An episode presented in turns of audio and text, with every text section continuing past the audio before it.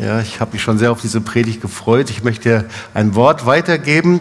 Vielleicht zuallererst ähm, aus Apostelgeschichte 1920. Ähm, da geht es um die Gründung der Gemeinde in Ephesus. So breitete sich das Wort des Herrn mächtig aus und erwies sich als kräftig. Und dann Epheser 1, 18 und er gebe euch erleuchtete Augen des Herzens, damit ihr erkennt, zu welcher Hoffnung ihr von ihm berufen seid, wie reich die Herrlichkeit seines Erbes für die Heiligen ist und wie überschwänglich groß seine Kraft an uns, die wir glauben, weil die Macht seiner Stärke bei uns wirksam wurde, mit der er in Christus gewirkt hat. Und wenn du es jetzt so richtig nicht verstanden hast, kann ich es dir nicht verdenken, weil es sind so viele Worte drin. Wir werden uns diesen Vers noch genau anschauen. Und ich starte aber erstmal ein bisschen anderes, und zwar mit einem Film, der mich so in den letzten zwei, drei Wochen sehr stark bewegt hat, nämlich, mh, hm, eigentlich ist er schon etwas älter, der ist im Jahr 2009 erschienen, Maos letzter Tänzer. So, dieser Film, da geht es um die Verfilmung der Geschichte eines chinesischen Balletttänzers, der einer der besten Tänzer der Welt war. Sein Name Li, ich hoffe, ich spreche es richtig aus, Kung Sin. Und er wurde in einem kleinen Dorf irgendwo in der chinesischen Provinz ausgewählt und dann trainierte er mit Entschlossenheit und wurde zu einem besten Balletttänzer dieser Welt. Und du fragst dich, was hat das mit dieser Predigt zu tun? Es gibt manche Dinge, die sind wie Gleichnisse. Und ich habe mir gedacht, wir schauen uns eine kurze Sequenz an und filmen ab.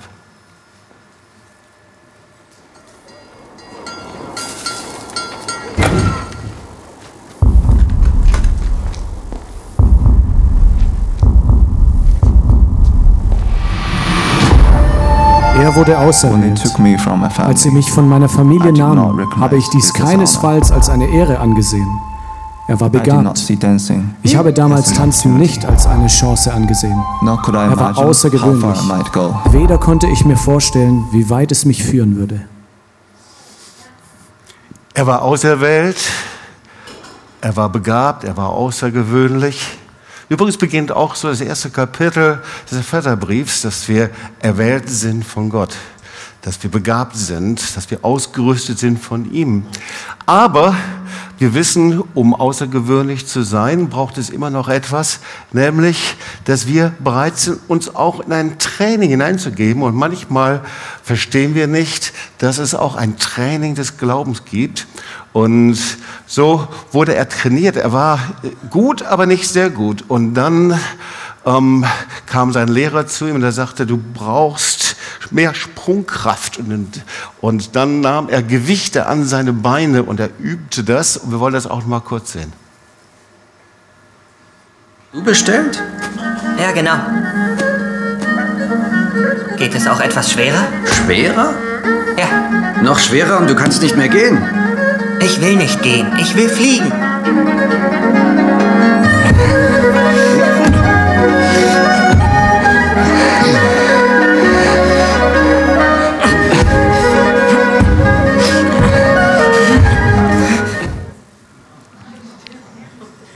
Und das ist meine Frage an dich. Willst du geistlich gehen oder willst du fliegen? Amen. Ja, auserwählt, begabt, außergewöhnlich. Ich will fliegen und zwar natürlich übertragen auf den Glauben, geistlich fliegen, wenn ich die Gewichte an meinen Beinen akzeptiere und bereit bin, nicht nach einem neuen Level des Glaubens auszustrecken. Manchmal ist es so, dass wir uns mit dem zufrieden geben und denken, das ist Gottes Standard. Aber ich möchte sagen, es gibt noch viel mehr. Sag das doch mal zu deinem Nachbarn, es gibt viel mehr für dich. Ja? Und darüber spricht auch Paulus zu Timotheus im 1. Timotheus 4, Vers 7, ein sehr, sehr starker Vers, ähm, übersetzt nach neuen Leben. Trainiere dich selbst in einem Leben der Ehrfurcht vor Gott. Wow, das wusste ich gar nicht. Ich habe gedacht, das ist alles so übernatürlich. Aber Paulus sagt zu Timotheus, trainiere dich selbst in einem Leben der Ehrfurcht vor Gott.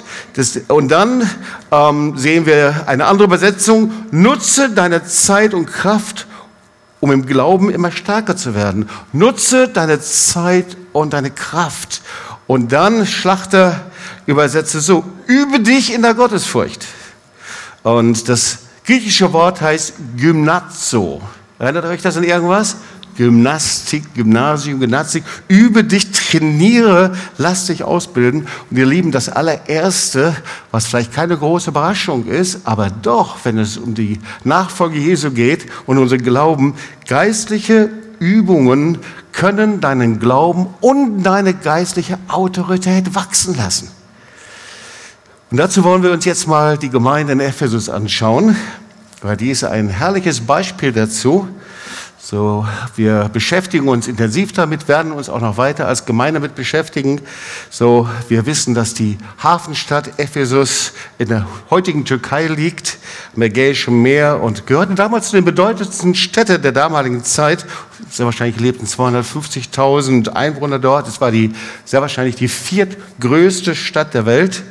Und da gab es eine der ältesten ähm, Gebäude, Tempel. Und dieser Tempel, das war der Artemis-Tempel, gehörte zu den sieben Weltwundern der Antike.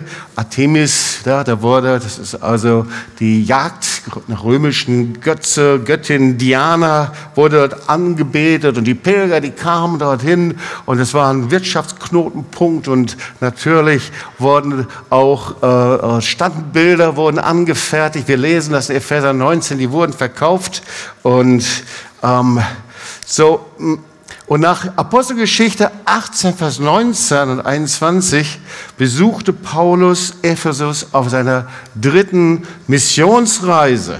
Und Ephesus wurde zu einem der bedeutendsten Zentren der damaligen Zeit. Hier siehst du es, Tempel der Artemis auf der linken Seite an der Ägäis.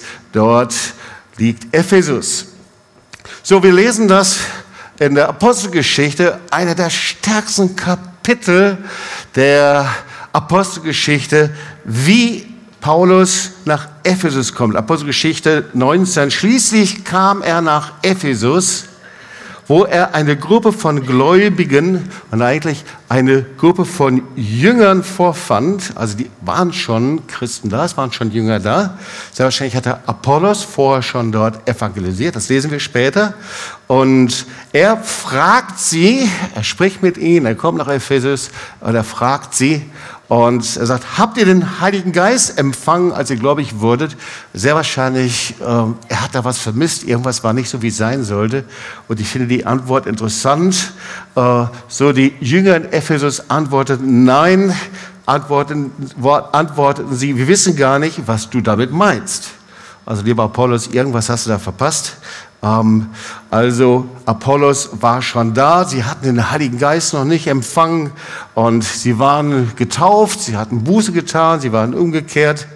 Und dann merkt Paulus, da muss noch etwas passieren und er legt ihnen die Hände auf. Vers 6 lesen wir, Kapitel 19, als Paulus ihnen danach die Hände auflegte, kam der Heilige Geist über sie und sie redeten in anderen Sprachen. Sie weissagten, herrlich. Ja, ist so einfach, die Kraft des Heiligen Geistes zu empfangen, wenn du hier bist und du sagst, ich weiß nicht so ganz genau, was du damit meinst, den Heiligen Geist zu empfangen. Äh, wenn das Paulus wichtig war in Ephesus, ist es sehr wahrscheinlich heute genauso wichtig, die Kraft des Heiligen Geistes zu empfangen. Und dann ging Paulus in die Synagoge. Und er predigte dort drei Monate frei und offen mit Überzeugungskraft, mit Power und Autorität vom Reich Gottes. Aber wir lesen auch, dass offensichtlich diese Botschaft von einigen abgelehnt wurde. Und dann sehen wir, wie Paulus seinen Standort wechselt und er geht von dort aus in einen Ort, es muss ein Saal gewesen sein. Ähm, und das war die Schule des Tyrannus. Und da gab es wohl einen größeren Saal. Und dort lehrte er zwei Jahre, so dass die Menschen überall in der Provinz Asien, Juden wie Griechen, die Botschaft des Herrn hören konnten.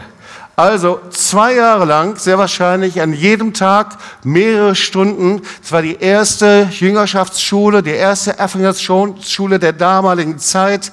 So, die Leute wollten wachsen in ihrem Glauben, die waren nicht zufrieden. Sie wussten genau, ich kann nicht einfach nur in dem gleichen Standard leben, sondern Glaube wird entweder zunehmen und wachsen oder aber ich werde ihn verlieren. Und was hier wir sehen, ist, dass Erweckung passiert. Erweckung. Die Menschen kamen zum Glauben. Es geschahen Zeichen, Wunder. Die Kraft war wie ein Wasserpegel, der nach und nach stieg, wurde immer mehr. Die Kraft des Heiligen Geistes bewegte sich immer mehr. Es passierten Zeichen und Wunder. Übersprudelndes geistliches Leben, so lesen wir es hier. Zwei Jahre lang. Tägliche Lehre, Bibelstudium, Kraft Gottes. Das Zentrum war diese Schule des Tyrannes. Und das Evangelium verbreitete sich in Norden, Süden, Westen und Osten. Und offensichtlich waren die Jünger so motiviert, im Glauben zu wachsen. Sie wollten nicht so bleiben, wie sie sind, sondern sie wollten geistlich fliegen. Und die Frage ist, ob du geradewegs mal so in den Himmel hineinkommst oder aber ob du glaubst, dass der Herr dein Leben gebrauchen möchte, dass du eine Berufung hast, eine Sendung, dass Gott dich gebrauchen möchte in dieser Zeit. Sag doch mal zu deinem Nachbarn, heute Nachmittag wird nicht geschlafen, heute Nachmittag haben wir keine Sonntagspredigt Schlafstunde, sondern heute Nachmittag ist die Kraft des Heiligen Geistes hier und du solltest das nicht verpassen, was der Heilige Geist dir heute sagen will. Komm, sag das mal zu deinem Nachbarn links und rechts. Es ist die Zeit aufzuwachen im Geist, ihr Lieben, weil der Heilige Geist Geist möchte dir dienen mit der Power und Kraft und Salbung und du solltest das empfangen, was der Herr für dich vorbereitet hat. Amen. Guten Morgen, ihr Lieben. Schön, dass ihr aufgewacht seid. Ist ja herrlich. Super. Also die Jünger waren motiviert. Sag mal zum Nachbarn, die Jünger waren motiviert und wollten im Glauben wachsen.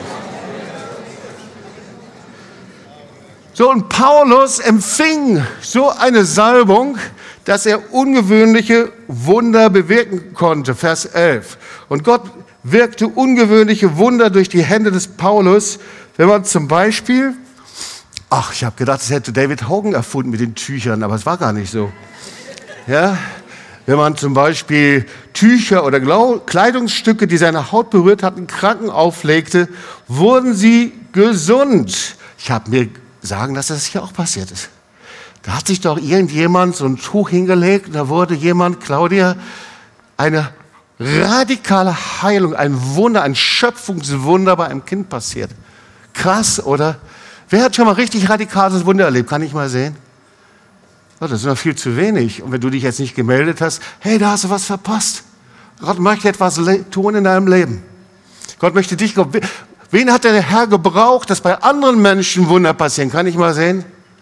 Okay, 30 Prozent ungefähr. Vielleicht aber auch mehr. Gott möchte dich gebrauchen. Und die Kraft Gottes, die war so stark.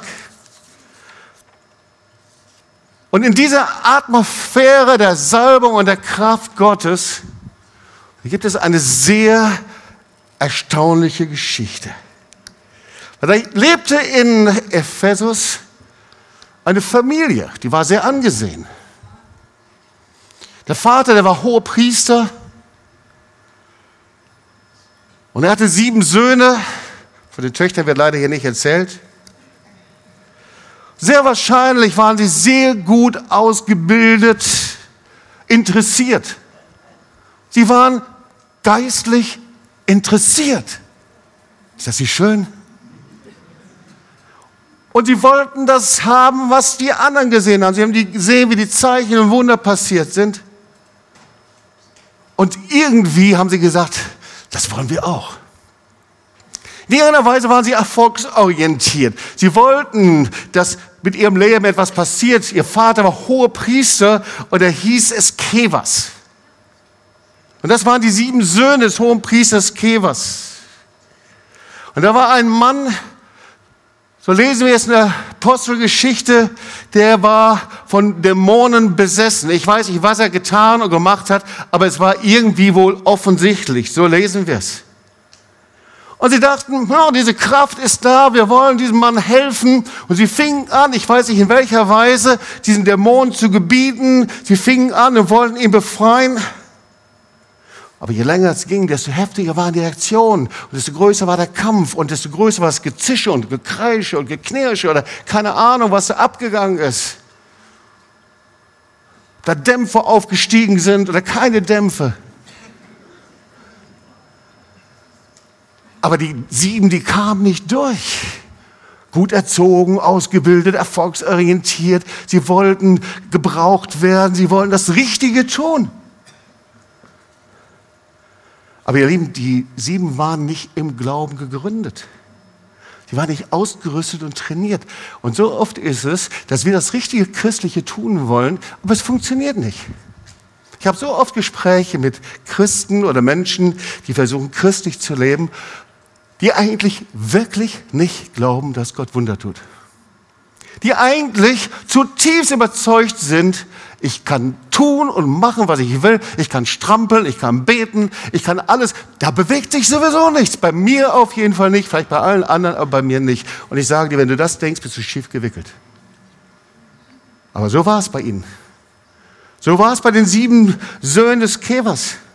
Und die lehren uns einige wichtige Punkte. Der erste Punkt ist religiöse Prägung und Stellung bedeutet nicht, dass du Autorität und Kraft hast.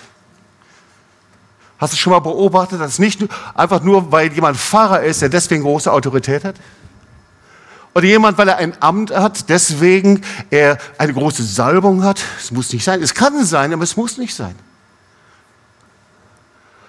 Es ist auch nicht, dass alle Theologieprofessoren die größte geistige Power haben. Hoffentlich sind sie gute Lehrer.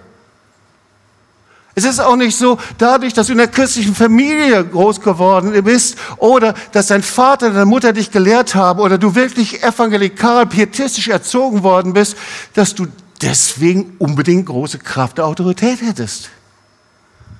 Das ist nicht so. Aber offensichtlich dachten die sieben Söhne das. Die sieben Söhne des Kevers, die waren an der Kraftwirkung interessiert. Sie waren daran interessiert, gebraucht zu werden in irgendeiner Art und Weise, aber sie waren nicht an der Person, die die Kraft verleiht, interessiert, das ist der Heilige Geist. Wir sind oft interessiert, dass wir Dinge bewegen. Das ist ja bei den meisten von uns. Einer der größten Frustrationspunkte ist, wenn wir die Dinge nicht bewegen können, wenn wir irgendwo stagnieren. Ja, lass uns da mal ganz ehrlich sein. Wenn die Vision fehlt, Dinge sich nicht mehr bewegen, wir nichts mehr voranbringen können oder irgendwie sowas, das ist einer der größten Punkte der Frustration. Aber hier diese sieben Söhne des Kevers, die versuchten etwas zu tun und zu machen, aber es hat nicht funktioniert, ganz einfach, weil sie nur an dem Ergebnis interessiert waren, aber nicht an dem, der das Ergebnis gibt, nämlich den Heiligen Geist. Das ist so leicht. Wir können am Ergebnis der Anbetung interessiert sein, dass sie gut rüberkommt, aber weniger an dem, der die Anbetung schenkt und dem die Anbetung gilt. Wir können an dem Ergebnis der Predigt interessiert sein, aber weniger an dem, von dem das Wort Gottes kommt, dem lebendigen Gott. Wir können an dem Ergebnis unserer Evangelisation interessiert sein und Ergebnis unserer Zellgruppe oder was wir auch immer tun, aber weniger an dem, ob Gott selber zufrieden ist damit. Versteht ihr? Das ist ein großer Unterschied.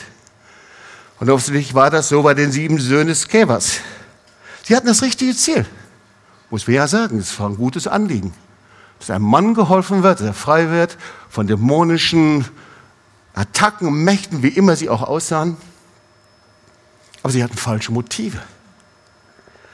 Und der Grund ist, dass diese sieben Söhne des Käfers eine Abkürzung nehmen wollten. Und da sind wir unheimlich gut drin, ihr Lieben. Wir wollen eine Abkürzung nehmen, aber geistliche Vollmacht ist in Training und in Treue gegründet. Wir wollen oft eine Abkürzung nehmen und ich weiß, dass ich in Anfängen meines Christseins, ich wollte, ich wollte immer diese Abkürzung haben. Ich habe mich gesehen, wie der Herr mich gebraucht, zu evangelisieren, wie der Herr viele Dinge macht und ich habe gedacht, das kann doch einfach passieren. Und eine meiner schnellsten Abkürzungen, die ich mir so vorgestellt habe, war, als wir diesen Erweckungsmann, und der wurde später unser Freund Omar Cabrera zu uns eingeladen hatten. Omar Cabrera war damals der Pastor der viertgrößten Gemeinde der Welt. Er hatte in Buenos Aires die Gemeinde, ein Gemeindenetzwerk und Montag, Dienstag, Mittwoch, Donnerstag, Freitag, jeden Tag standen die Menschen vor der Tür, um in die Gottesdienste hineinzukommen. Und Gott gebrauchte ihn für vollmächtige Zeichen und Wunder.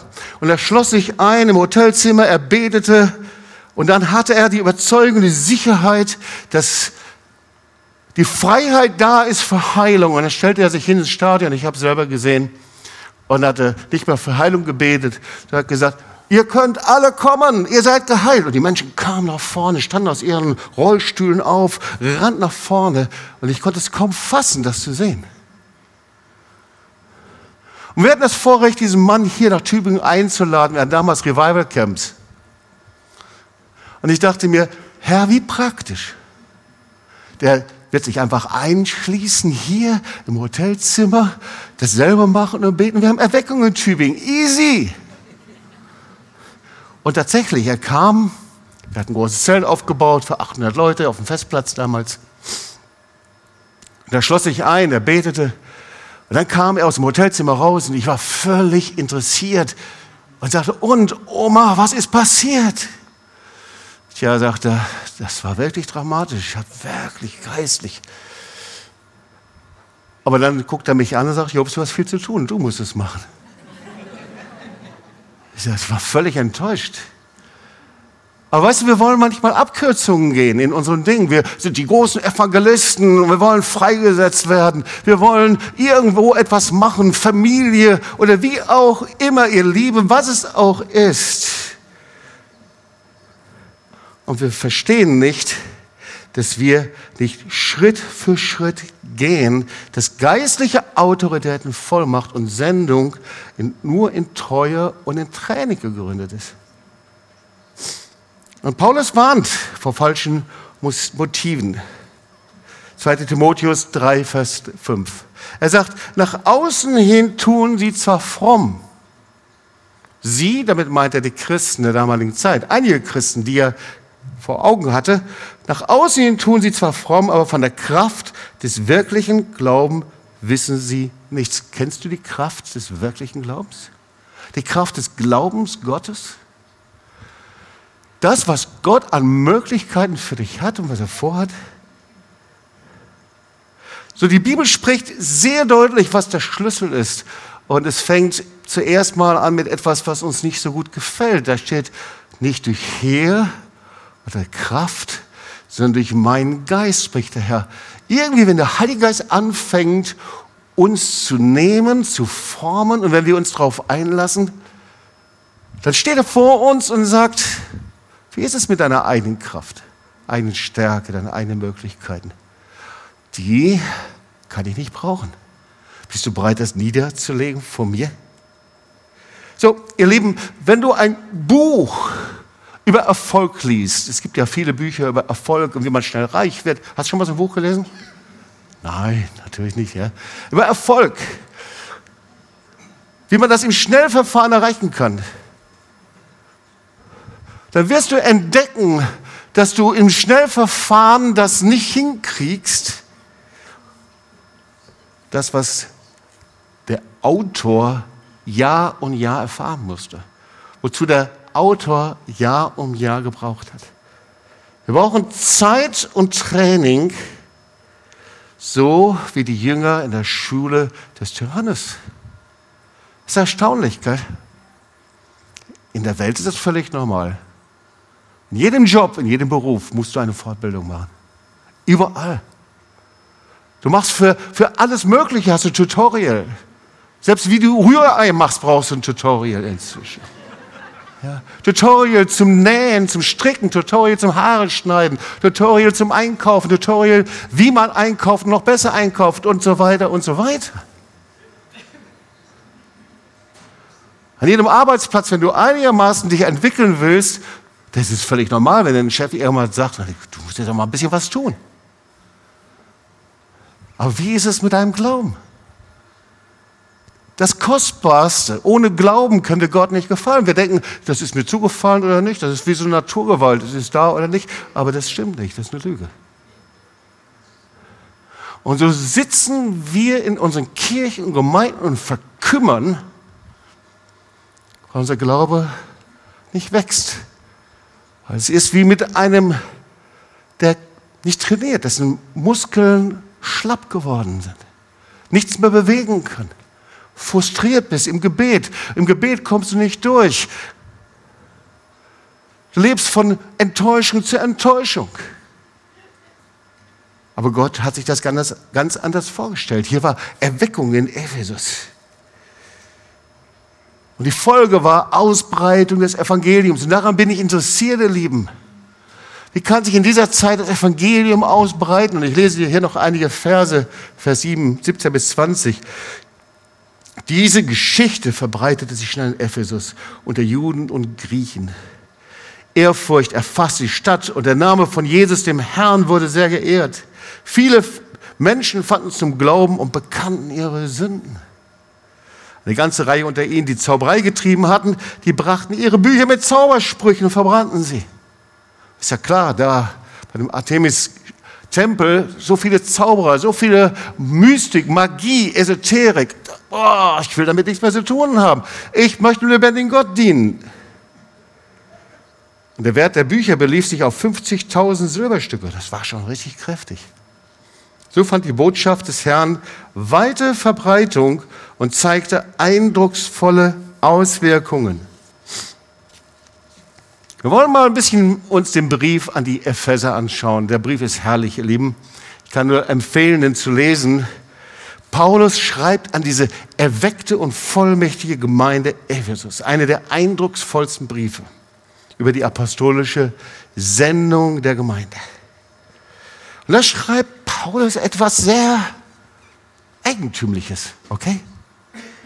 Epheser 1, Vers 18, nach der Übersetzung von Neuem Leben, da schreibt er, ich bete, dass eure Herzen hell erleuchtet werden, damit ihr die wunderbare Zukunft, zu der er euch berufen hat, begreift und erkennt, welch reiches und herrliches Erbe er den Gläubigen geschenkt hat. Wunderbare Zukunft. Lieber Paulus, hä? Wunderbare Zukunft? Zwei Jahre später, drei Jahre später nach diesem Brief wurde er zum Märtyrer und er wurde enthauptet und Petrus wurde gehängt und gekreuzigt. Fünf Jahre, sechs Jahre später nach diesem Brief, 70 nach Christus, wurde der Tempel zerstört. Völlig, Jerusalem wurde völlig zerstört und der Tempel auch. Und die Christen wurden aus Jerusalem vertrieben. Wunderbare Zukunft. 73 nach Christus, ihr kennt alle die Festung Massada. 73 nach Christus, Massada wurde eingenommen. 113 nach Christus, da ist der Bar Kochba Aufstand. Wunderbare Zukunft. Paulus, hast du da dich nicht irgendwie vertan? Von welcher Zukunft sprichst du? Und ich hoffe, ich habe euch jetzt hingeleitet zu diesem Wort, dass wir uns das so erst ein bisschen kompliziert aussah, dass wir uns das mal noch näher anschauen. Epheser 1, Vers 18. Ich werde euch ein paar Dinge erklären. Und wenn du eine Bibel dabei hast, ermutige ich dich, in die Bibel hineinzuschauen. Natürlich darfst du auch auf die LED-Wand schauen. Und, aber eine Bibel ist manchmal auch sehr hilfreich. Ich hoffe, du hast eine zu Hause, okay? Okay. Gut, also schauen wir es uns mal an. Und ergebe euch, und hier ist also ein Gebet. Paulus spricht und wir setzen uns mal einfach hinein und versetzen uns hinein, dass wir die Epheser sind, ja, dass wir die Gemeinde sind, diese berufene Gemeinde. Und Paulus sagt, wie auch immer du heißt hier, ich bete dafür, dass er dir erleuchtete Augen gibt, damit ihr erkennt, so, okay, bleiben wir mal da stehen. Erleuchtete Augen ist ein bisschen schwierig. Das griechische Wort ist Fotizo, hat was mit dem Foto zu tun. Ja? Ein Licht, etwas ans Licht bringen. Ähm, das heißt, erleuchtete Augen des Herzens. Ähm, vielleicht nenne ich das mal etwas anders, aber das ist gemeint. Einen geöffneten Geist. Ergebe euch einen Geist, der hören kann, der geöffnet ist für das, was Gott sagt und für das, was er tun möchte der immer wieder neu die Herrlichkeit und das Licht Gottes empfängt. Wie wäre denn das, Wenn wir nicht rummachen und brusteln und, oh Herr, wann kann ich dir begegnen und ich höre dich nicht genug und Herr, wo sind so viele Mauern und so viele Dinge, die wir überwinden müssen und hier steht einfach, der Herr möchte dir das geben. Einen hörenden Geist, in dem du Offenbarungen empfängst, im Herrn begegnest, in dem ein Licht angeknipst wird, in dem der Heilige Geist spricht. Heute Morgen, als Charlotte und ich uns gesehen haben, fragte Charlotte, und wie hast du geschlafen? Das fragen wir uns meistens. Gesagt, Schatz, ich bin um 6 Uhr aufgestanden, weil der Herr hat mir die Struktur dieser Predigt gegeben und dann muss ich schnell aufstehen, das alles aufzuschreiben. Einen hörenden Geist. Morgens um 6 Uhr, andere abends um 12, manchmal um 18 Uhr. Offenbarung von Gott. Ihr Lieben, nicht so Klimmzüge. Ja, wir haben so, so, so eine Vorstellung von Klimmzugglauben. Und einmal und nochmal. Und huh, dann werde ich müde. Und dann schaffe ich es nicht mehr. Das ist hier nicht gemeint. Er spricht von einer ständigen Offenbarung. Er gebe euch erleuchtete Augen des Herzens, einen hörenden Geist. Warum denn eigentlich?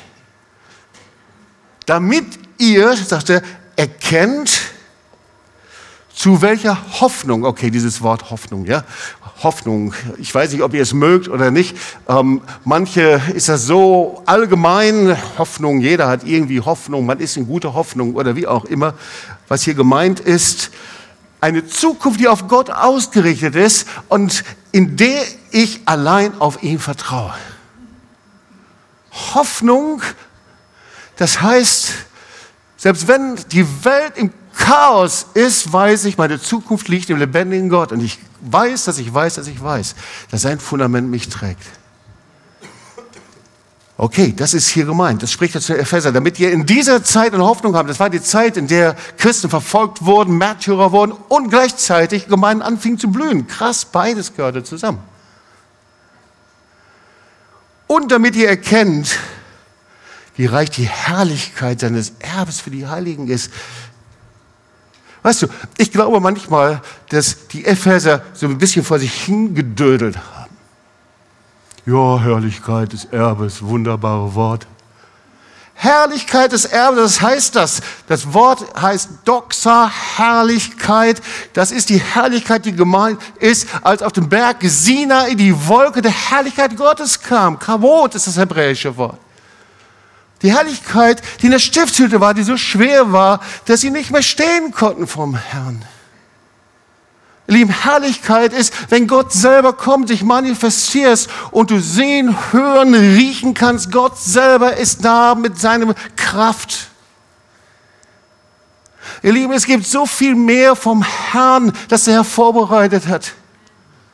Wir machen unsere stille Zeit, wir beten unsere drei Verse in der Bibel, wir sagen, danke Herr, segne mich, danke, dass ich erlöst bin, das war's. Und du merkst nicht, dass du an all dem Herrlichen und Kostbaren vorbeigehst, das der Herr vorbereitet hat. Die Herrlichkeit. Da überdeckte die Wolke, Vers Exodus 40, 34, die Wolke die Stiftshüte und die Herrlichkeit erfüllte die Wohnung. Und Jesus spricht selber von dieser Herrlichkeit, von dieser Doxa, das ist das griechische Wort. Habe ich dir nicht gesagt, wenn du glaubst, wirst du die Herrlichkeit Gottes sehen? Hallo? Diese Herrlichkeit ist nicht für irgendwelche christlichen Mystiker, nicht für Frank Pfeiffers der heutigen Zeit oder für Heinz Reuss oder für wen auch immer. Die Herrlichkeit ist für den, der glaubt. Amen. Ja, wirklich? Wann bist du der Herrlichkeit das letzte Mal begegnet? Gottes Herrlichkeit, seine Gegenwart, so wie er selber kommt. Johannes 17, 24, Jesus hat selber dafür gebetet. Vater, ich möchte, dass die, die du mir gegeben hast, bei mir sind, damit sie meine Herrlichkeit sehen. Und Psalm 8, Vers 6, was für ein herrlicher Vers. Du Gott hast den Menschen. Wer ist hier angesprochen? Kann ich mal sehen? Gibt es hier Menschen? Einige? Frag mal deinen Nachbarn, bist du ein Mensch? Auch ihr bei TOS TV können wir kurz eucheinander fragen, ob ihr Menschen seid. Ja? Du Gott hast den Menschen nur wenig geringer gemacht als Gott und hast ihn mit Trauer gekrönt? Ja, einige waren jetzt nicht überzeugt. Du hast ihn mit Herrlichkeit und Ehre gekrönt. Fühl mal ganz kurz eben, was du da auf deinem Kopf hast, ja? Herrlichkeit und Ehre gekrönt. Das ist das, was Gott sagt. Damit ihr kennt, wie reich die Herrlichkeit seines Erbes ist. Hey, wir brauchen geöffnete Ohren, einen geöffneten Geist.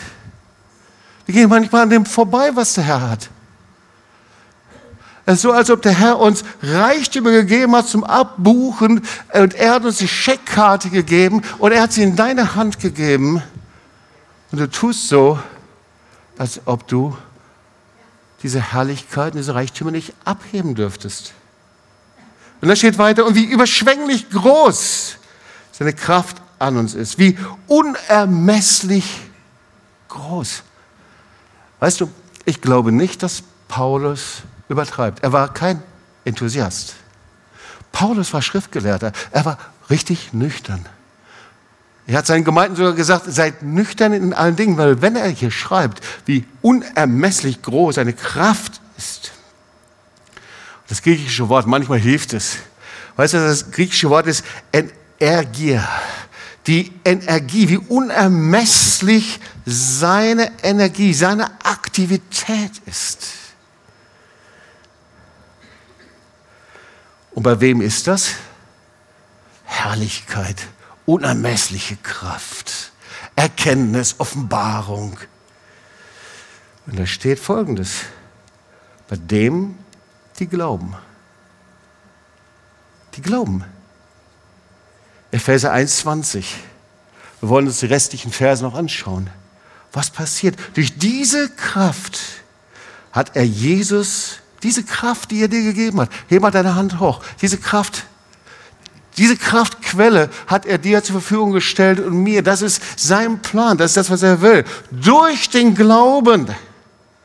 Der Glaube, das ist dein Code, dein Schlüssel, in dem du es abrufen kannst. Durch diese Kraft, Epheser 1,20, hat er Jesus von den Toten erweckt. Das ist die gleiche Kraft, die gekommen ist, um Jesus von den Toten aufzuerwecken und dann sitzt er zu Rechten Gottes. Durch diese Kraft hat er Autorität über alle Reiche, Gewalt, Macht und Herrschaft. Über alle Finsternis. Du musst nicht vor jedem Dämon in irgendeinem Busch Angst haben. Du hast Autorität. Stampf mal ein bisschen auf. Sag, ich habe Autorität im Namen Jesu. Ja? Und alles, was sonst einen Namen hat, nicht allein in dieser Welt, sondern auch in der zukünftigen. Und die, diese Kraft, alles hat er unter seine Füße getan. Und durch dieselbe Kraft hat er Jesus gesetzt, der Gemeinde zum Haupt über alles. Wer ist die Gemeinde? Kann ich mal sehen, wer gehört zur Gemeinde? Hey, wenn du nicht zur Gemeinde gehörst, dann hast du etwas verloren, verpasst.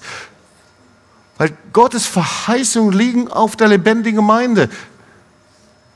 Und da steht zum Haupt über alles, welches sein Leib ist, nämlich die Fülle dessen, der alles in allem erfüllt. Boah, so krass. In ihm ist Leben in Fülle. Das alles in allem erfüllt. Und natürlich, wodurch fängt es dann an? Mit der Erfüllung des Heiligen Geistes. So, jetzt sind wir wieder am Anfang der Geschichte in Ephesus. Paulus kommt nach Ephesus, findet so ein paar versprengte Jünger, die ein bisschen frustriert herumlaufen, die gerade Buße getan haben. Preis den Herrn, ist doch toll. Und sie kommen zu Paulus hin und ich bin überzeugt, dass er in ihre äh, äh, angesäuerten Gesichter geschaut. Die sahen alle so aus, als ob sie noch auf eine Gurke gebissen hätten. Etwas säuerlich. Die schauten sich die an und Paulus, was ist mit euch denn los?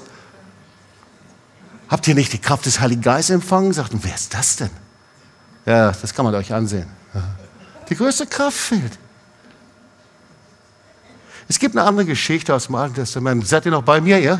Es gibt noch eine Geschichte aus dem Alten Testament von einem Mann, der heißt Usa. Wisst ihr das? Nicht USA, sondern USA. Okay? Und so, David hatte den Plan, die Bundeslade zurück nach Jerusalem zu bringen. Und wirklich, er hat vieles richtig gemacht. Sie haben gesungen, geopfert, angebetet, neuen Wagen, die Bundeslade drauf und dann war der USA. Und um eine lange Geschichte kurz zu machen, USA, sein Name ist Programm, äh, sein Name heißt Kraft, eine Kraft. Und so meinte er dann, diese Bundeslade, die Finger an zu schwanken und die äh, Ochsen, die versuchten, diese Bundeslade zu ziehen, die strauchelten irgendwie und alles kam ins Kippen und, und Usa meinte eben, er müsste jetzt mal selber Hand anlegen. Und das bekam ihm nicht so sehr gut. Er hatte ein ähnliches Problem wie die Söhne des Kevers. Er kannte nicht die Kraft Gottes, er konnte Gott nicht vertrauen. Er meinte, dass er selber mit seiner Kraft, mit seinen Möglichkeiten Gott helfen müsste. Und ich bin davon überzeugt, dass Usa zu den Menschen gehörte, die Gott nicht gesucht haben. Und ich glaube, da sind wir oft mit ihm eins, ähnlich, so wie die Söhne des Kevers. Wir leben mit unseren eigenen Kraftlimits und wer weiß, dass unsere eigenen Kraftlimits sehr schnell zum Ende kommen.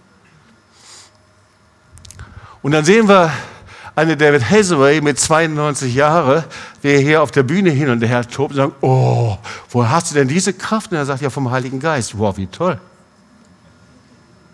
Und dann kommt er mit 93, mit 94, mit 100. Lebensjahr will er auch kommen. Aber was macht das mit dir? Was macht es mit uns? Woher kommt diese Kraft des Heiligen Geistes? Was ist das? 1. Timotheus 4, trainiere dich selbst in einem Leben der Ehrfurcht vor Gott. Das körperliche Training ist für einen begrenzten Bereich von Nutzen. Sorry, ich sage nicht, dass es nicht notwendig ist. Aber mein lieber Sammy, ich weiß nicht, wo du gerade bist. Es ist für einen begrenzten Bereich von Nutzen kannst du bei deinen Nachbarn ganz vorsichtig mal ganz kurz äh, antupfern. Da geht es um deine Gesundheit, deine Muskeln, das ist okay. Aber es gibt noch etwas, was wesentlich wichtiger ist. Doch die Ehrfurcht vor Gott ist nützlich für alle Lebensbereiche. Ja, auf ihr liegt eine große Verheißung, sowohl das jetzige Leben als auch das zukünftige. Hast du schon mal darüber nachgedacht, wie du dein geistiges Leben trainieren kannst? Hast du darüber nachgedacht, was, was Gott von dir möchte? Hast du schon mal darüber gebetet? Oh, ich bete doch schon zehn Minuten, Viertelstunde und außerdem muss ich Schulungen machen für meine Firma und alles Mögliche. Hast du schon mal darüber nachgedacht, dass es vielleicht nicht reicht? Wie sieht dein geistiges Training aus?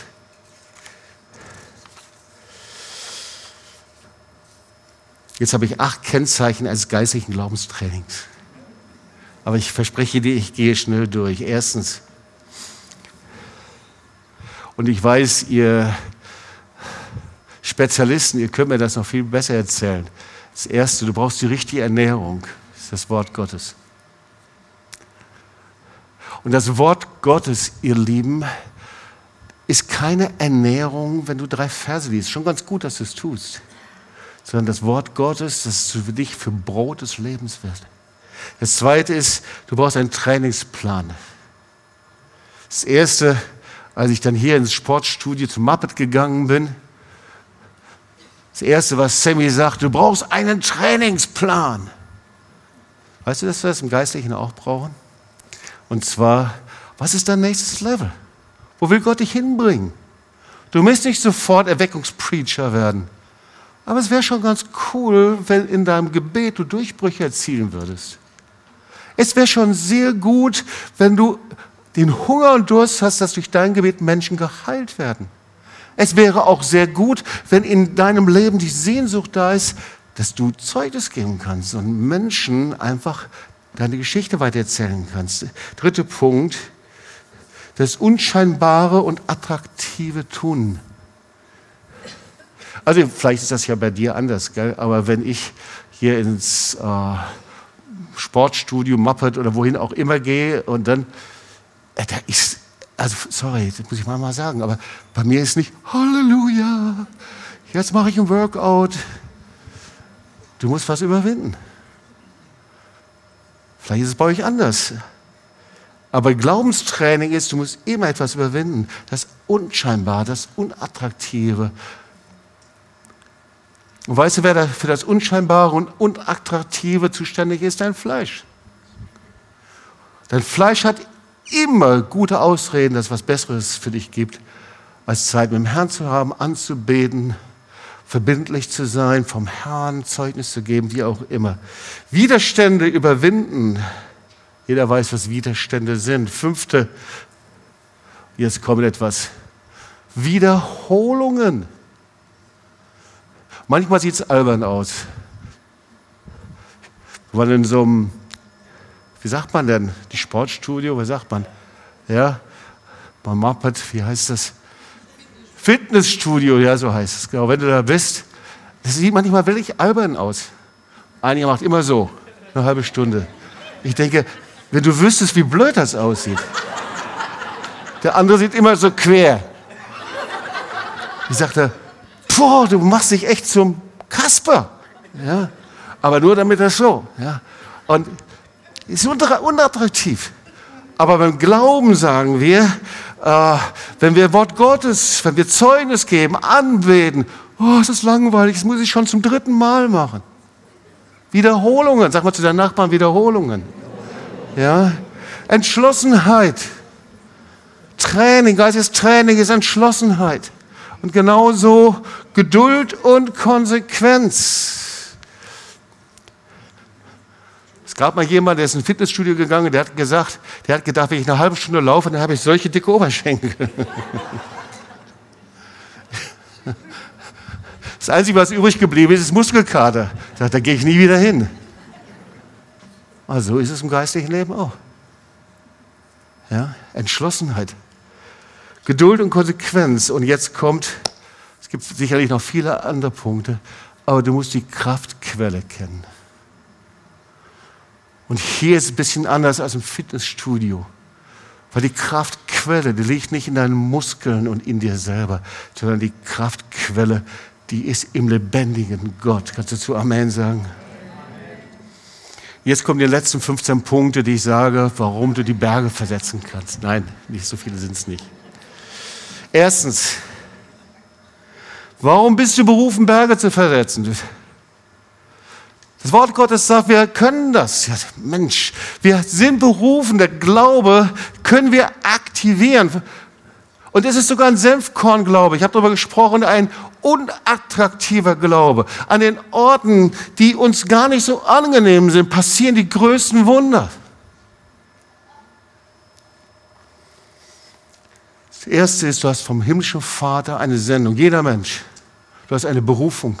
Wenn du hier sitzt, du bist nicht per Zufall geboren, du bist, hier, du bist geboren, weil der himmlische Vater einen Plan hat für dein Leben eine Sendung für andere Menschen. Dein Leben ist nicht sinnlos. Du bist nicht das Ergebnis von irgendwelchen Akten deiner Eltern, sondern der himmlische Vater, er sendet dich. Er hat einen Auftrag, eine Berufung für dich. Wir haben darüber gesprochen in unserem Retreat. Er will, während du gehst in dem Herrn Dienst, will er seine himmlischen Kraftreserven freisetzen für dich. Du bist nicht irgendjemand, sondern gekrönt mit Ehre und Herrlichkeit. Du bist berufen. Der zweite Punkt. Du bist berufen und du hast, sagt das Wort Gottes, nicht nur eine Zukunft, sondern im biblischen Sinne eine wundervolle, eine wunderbare Zukunft. Und ich sage dir, was für eine, nämlich eine Zukunft gefüllt mit Zeichen und mit Wundern. Oh, wow. Wenn du wüsstest, was das bedeutet, dann würdest du nicht Amen sagen. Gefüllt mit Zeichen und Wundern. Ihr Lieben, wenn wir die Wunder zusammenzählen, an krassen Schöpfungswundern, die im letzten Jahr passiert sind, allein durch die neunte Stunde, würden nicht aufhören zu schreiben. Gott ist ein Gott, der Wunder tut und er will dich gebrauchen. Der dritte Punkt, du hast ein unfassbares, großes himmlische Erbe seiner Herrlichkeit. Und dieses Erbe seiner Herrlichkeit ist, dass du den Herrn nicht nur gebetest und wieder einer Sparflammengebet betest, sondern die Sehnsucht hast, sagt, Herr, ich möchte dich sehen, so wie Mose dich gesehen hat. Ich möchte dir begegnen, Herr. Ich möchte nicht nur ein gutes Feeling haben, sondern ich möchte begegnen, so wie du bist. Und drittens, viertens, er will dir dieselbe Kraft und Autorität verleihen, durch die Jesus von den Toten auferweckt worden ist. Du hast die gleiche Kraft, durch die Jesus von den Toten auferweckt und zur Rechten des Vaters eingesetzt wurde. Herr, wenn ich die habe, bitte. Was kann ich tun, um mehr von dir zu empfangen? Und der nächste Punkt ist, mit dieser Kraft hast du Autorität über alle Reiche, Gewalt, Macht, Herrschaften, was sonst einen Namen hat, in dieser und in der zukünftigen Welt.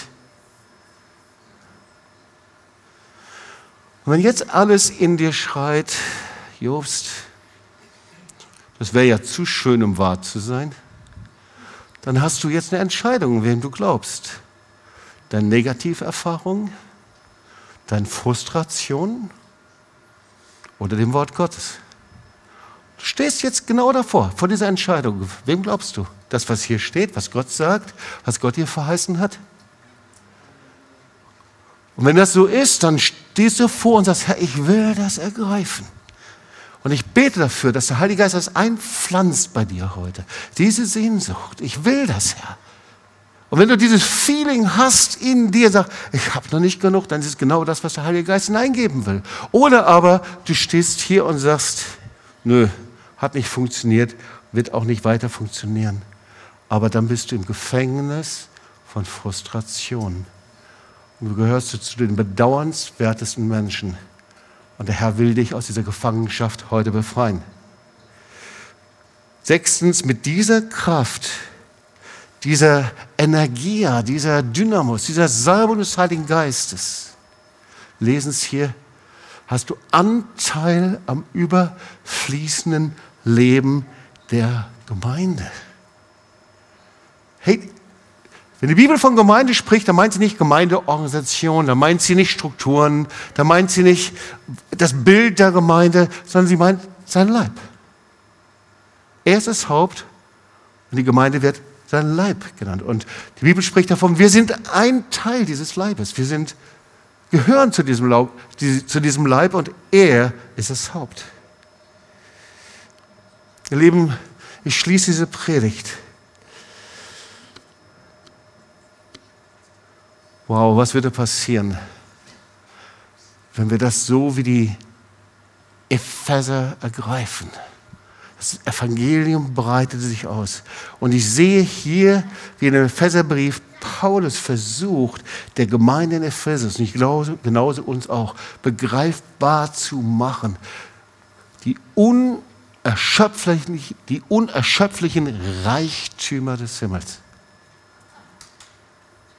Wenn mich eins begleitet hat, in 30 Jahren, über 30, 40, 50 Jahren, ich weiß nicht, wie lange ich jetzt schon Christ bin,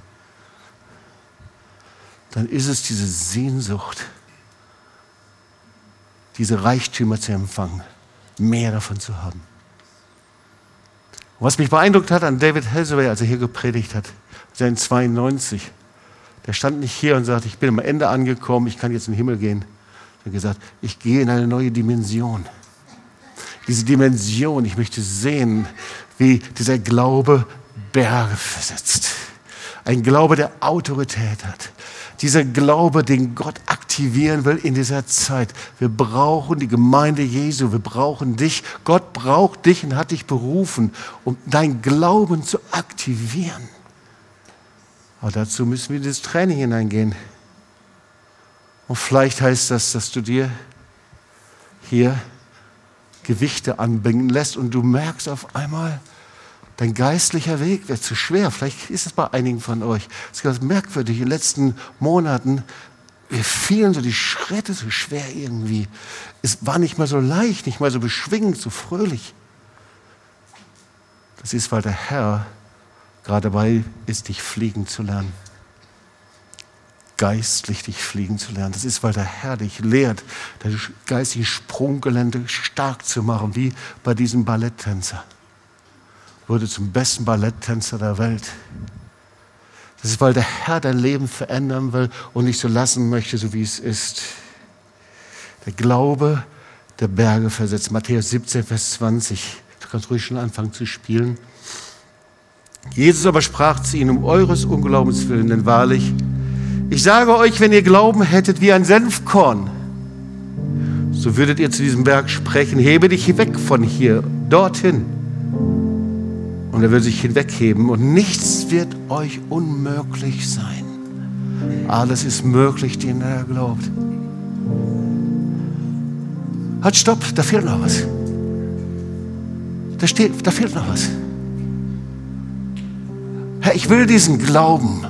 Ich ergreife, ich gehe in diesem Glauben. Wir möchten mehr sehen. Wir möchten Ernte sehen. Wir möchten Rettung, Errettung sehen. Wir möchten Zeichen und Wunder, wie in Ephesus. Wer möchte das? Herr, es fehlt noch was. Und Paulus sagt in 1. Korinther 13, und wenn ich alles hätte und allen Glauben besäße, sodass ich Berge versetzte, aber keine Liebe hätte, so wäre ich nichts. Berge versetzen? Und sofort rattert es bei uns Liebe. Und sofort kommen unsere ganzen humanistischen Ideale, Liebe, ich dir hingehe und Arme um und von Herz zu Herz und die Herzen schlagen und machen so und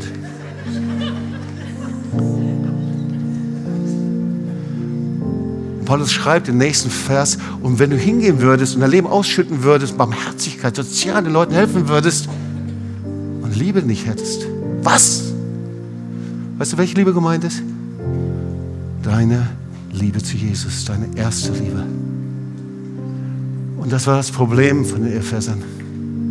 30 Jahre später, nach diesem Brief, kannst du in der Offenbarung lesen, dass der Heilige Geist sie kritisiert. Sagt, ich kenne eure Werke, ich kenne, was ihr tut, ich weiß, wie ihr seid. Aber ich habe gegen euch, dass ihr eure erste Liebe verlassen habt. Glaube versetzen, Liebe. Liebe, Trainingsprogramm Gottes ihn zu lieben, dann bleibe ich nicht so, wie ich bin. Und ich frage dich, wie willst du mit Jesus leben in diesem Jahr? Gott hat dir so viel Verheißung gegeben. Er hat uns diese Scheckkarte in die Hand gegeben. Komm, lass uns das abrufen, empfangen, was er für dich hat. Er hat dich gesandt und er will dich gebrauchen zu einem Zweck. Komm, lass uns aufstehen, wir wollen beten.